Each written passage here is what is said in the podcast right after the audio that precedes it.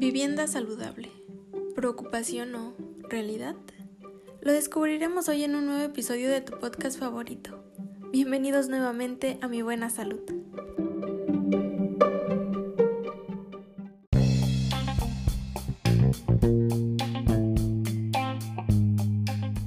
Mi Buena Salud es un podcast en el que platicamos acerca de diversos temas de la salud pública. Lo puedes escuchar en el carro, el trabajo, tu casa, solo o en compañía, con amigos o en familia. Enfocado en informar, prevenir y hacer de la salud una prioridad en nuestro público, de los estudiantes de medicina para el mundo.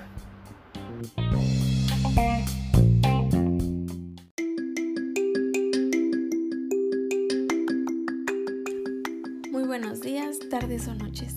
Te damos la bienvenida una vez más a este tu espacio. Mi nombre es Karina Vitelara, soy estudiante de la licenciatura en médico cirujano de la Universidad Autónoma del Estado de Hidalgo. Y el día de hoy estaremos abordando un tema muy importante, la vivienda saludable, pues existe una estrecha relación entre las condiciones de la vivienda y la salud de quienes la habitan. Comenzamos.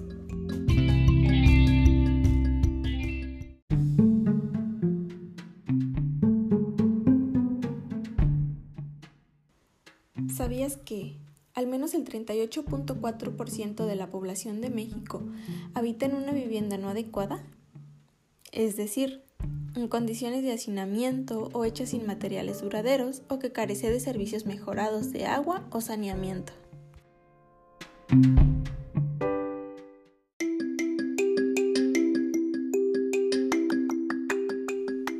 Para dar inicio, vamos a definir qué es la vivienda saludable.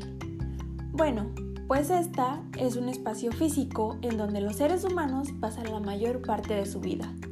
Este espacio nos brinda condiciones para prácticas saludables, previniendo o reduciendo los riesgos que generan problemas de salud, ya que debe brindar seguridad, protección, intimidad y contribuye al bienestar de todas las personas que la habitan.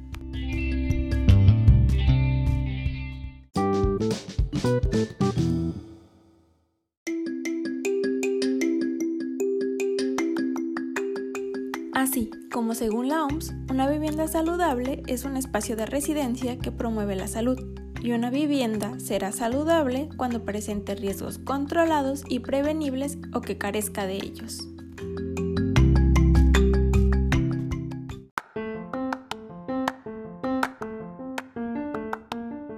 Una vivienda saludable nos brinda un ambiente físico adecuado, es decir, sin riesgo de deslaves o inundaciones estructura de construcción adecuada, servicios básicos de energía eléctrica, agua y drenaje.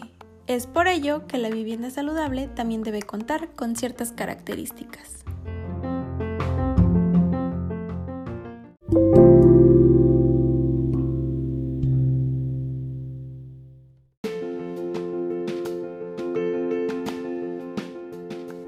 La primera característica es la ubicación de la vivienda. Esta debe ser en terrenos seguros, secos, estables, que no puedan presentar o presenten inundaciones. Ni se debe ubicar cerca de lugares susceptibles de deslizamientos o con peligro de desastres naturales.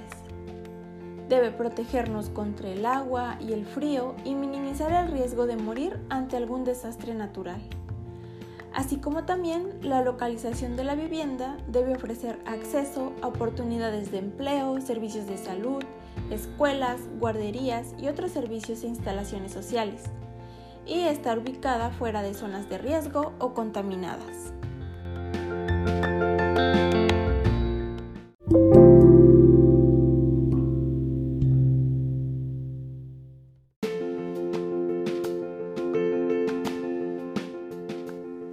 De las características es que la vivienda debe de cumplir con ciertas condiciones.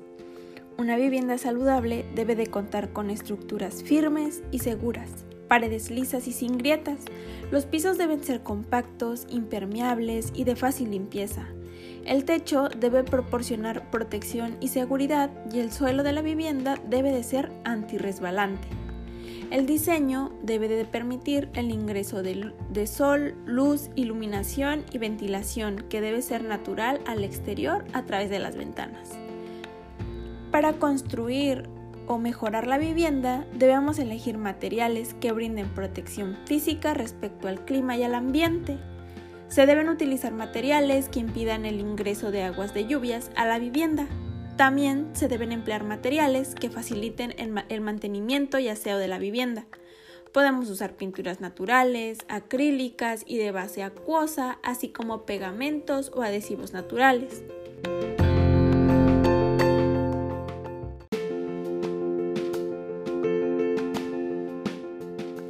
No se deben utilizar como materiales de construcción materiales reciclados, metálicos, ni provenientes de derivados de petróleo o envases de los que nos conozcamos su historial de contenido. Por ejemplo, contenedores metálicos marítimos, ruedas de coches, botellas de plástico o barriles de plástico que han sido utilizados para transporte de sustancias químicas no conocidas. Tampoco madera que haya tenido tratamientos nocivos o desconozcamos dichos tratamientos.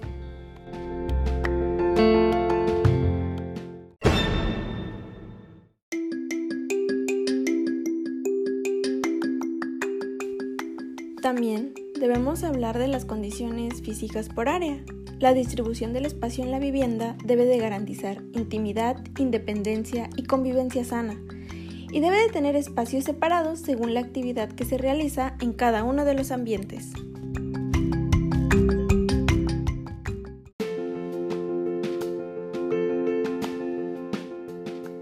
Hablando del área de la cocina, esta debe de estar separada de las habitaciones de dormir y del sanitario. En caso de usar fogones que usan leña o carbón para preparar los alimentos, estos deben de tener una chimenea para evacuar el humo y una malla en la salida del humo para evitar el ingreso de animales. El humo contamina el aire y propicia enfermedades respiratorias. Por ello, no es viable, pero si no se cuenta con otro recurso podemos implementar algunas medidas de prevención. El fogón debe de ser alto para evitar quemaduras y si se utiliza gas es importante tener la llave cerrada para evitar incendios o intoxicaciones y colocar el cilindro de gas en un lugar seguro, ventilado y debidamente anclado. Hablando de los dormitorios, aquí debemos mencionar que los padres deben de dormir en un espacio diferente al de los hijos. La falta de espacio influye negativamente en las relaciones familiares los hijos pueden dormir juntos si son del mismo sexo, niños con niños y niñas con niñas. Esto es realmente importante, ya que algunos problemas como el incesto, la violación y el abuso sexual infantil están asociados al hacinamiento. Además, para evitar el contagio de una persona enferma por enfermedades respiratorias de la piel, entre otras. Esta debe dormir pues en espacios separados para no contagiar a los demás miembros de la familia así como también el equipamiento de la vivienda debe de contribuir a mantener el orden y la limpieza, así como el desarrollo de las actividades cotidianas. Debe de contar como mínimo con una mesa y una silla o bancas, de una alacena para guardar los alimentos y utensilios de la cocina, un armario para guardar la ropa, una repisa para colocar los medicamentos y otros artículos de limpieza, las cuales deben estar colocadas a una altura suficiente para evitar el acceso a los niños, así como debe contar con una mesita para el estudio de los niños y bancas o sillas para las actividades sociales.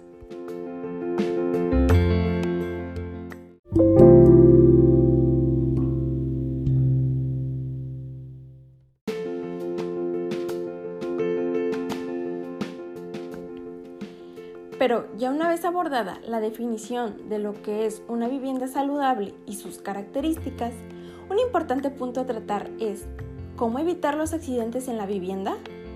Bueno, pues para ello es necesario primero identificar los riesgos y tomar precauciones ante estos. En general, los niños y las niñas son los más expuestos a accidentes en el hogar, así que debemos evitar que manipulen, por ejemplo, encendedores, fósforos, gasolina u otros combustibles, ya que estos son materiales que pueden generar incendios, intoxicaciones o provocarles heridas graves. También debemos evitar que jueguen con medicamentos, venenos o plaguicidas, ya que pueden intoxicarse.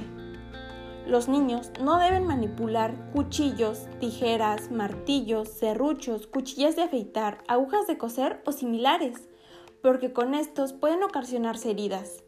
Tampoco pueden manipular dispositivos eléctricos o introducir sus dedos en los tomacorrientes, ya que con ello pueden ocasionar incendios o quemaduras. Debemos mantener en un lugar alejado de los niños las bolsas plásticas para evitar que jueguen con ellas ya que pueden ahogarse. También no deben permanecer en la cocina o en la zona de planchado de ropa porque pueden ocasionarse quemaduras o causar algún accidente. Y no pueden permanecer solos sin supervisión cuando se encuentren cerca de tazas, cisternas, tanques o cualquier depósito de agua, así como cuando se encuentran en la bañera, ya que pueden resultar ahogados. Otras recomendaciones para prevenir accidentes en la vivienda, por ejemplo, son hacer pisos firmes y de fácil limpieza, por ejemplo, en cemento madera, así se evitarán caídas. Si acostumbras a encender velas o veladoras, no lo hagas cerca a objetos o materiales inflamables. Al salir de casa, debes cerciorar apagarlas, así como evitar tener medicamentos vencidos o sobrantes de los que ya han sido utilizados. Estos debemos almacenarlos en un lugar seco y fuera del alcance de los niños. Así como también siempre debemos tener a la mano los números de emergencia y de familiares o amigos y un botiquín de primeros auxilios.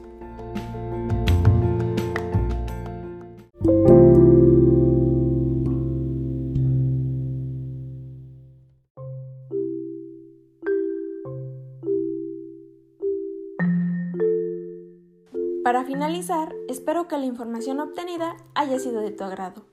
En este momento, el confinamiento al que hemos estado sometidos a causa del COVID-19 está provocando que tengamos que pasar una mayor cantidad de tiempo en nuestros hogares.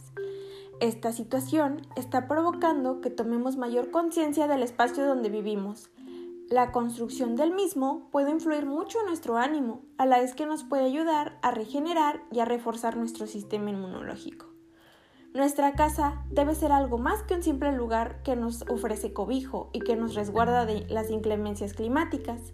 Debe ser un espacio personal que potencia nuestra salud y nuestro bienestar físico y psíquico.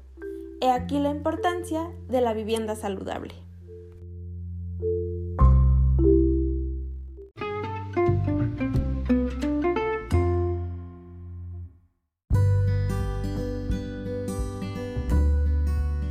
Todo lo bueno tiene que acabar. Hemos llegado al final de este capítulo. No olvides que la vivienda saludable, por sus características y especificaciones, brinda condiciones para prácticas saludables de sus moradores, previniendo o reduciendo los riesgos que pueden generar problemas de salud. Me despido, no sin antes invitarte a escuchar los siguientes episodios de este podcast favorito, Mi Buena Salud. Un abrazo a la distancia, hasta la próxima.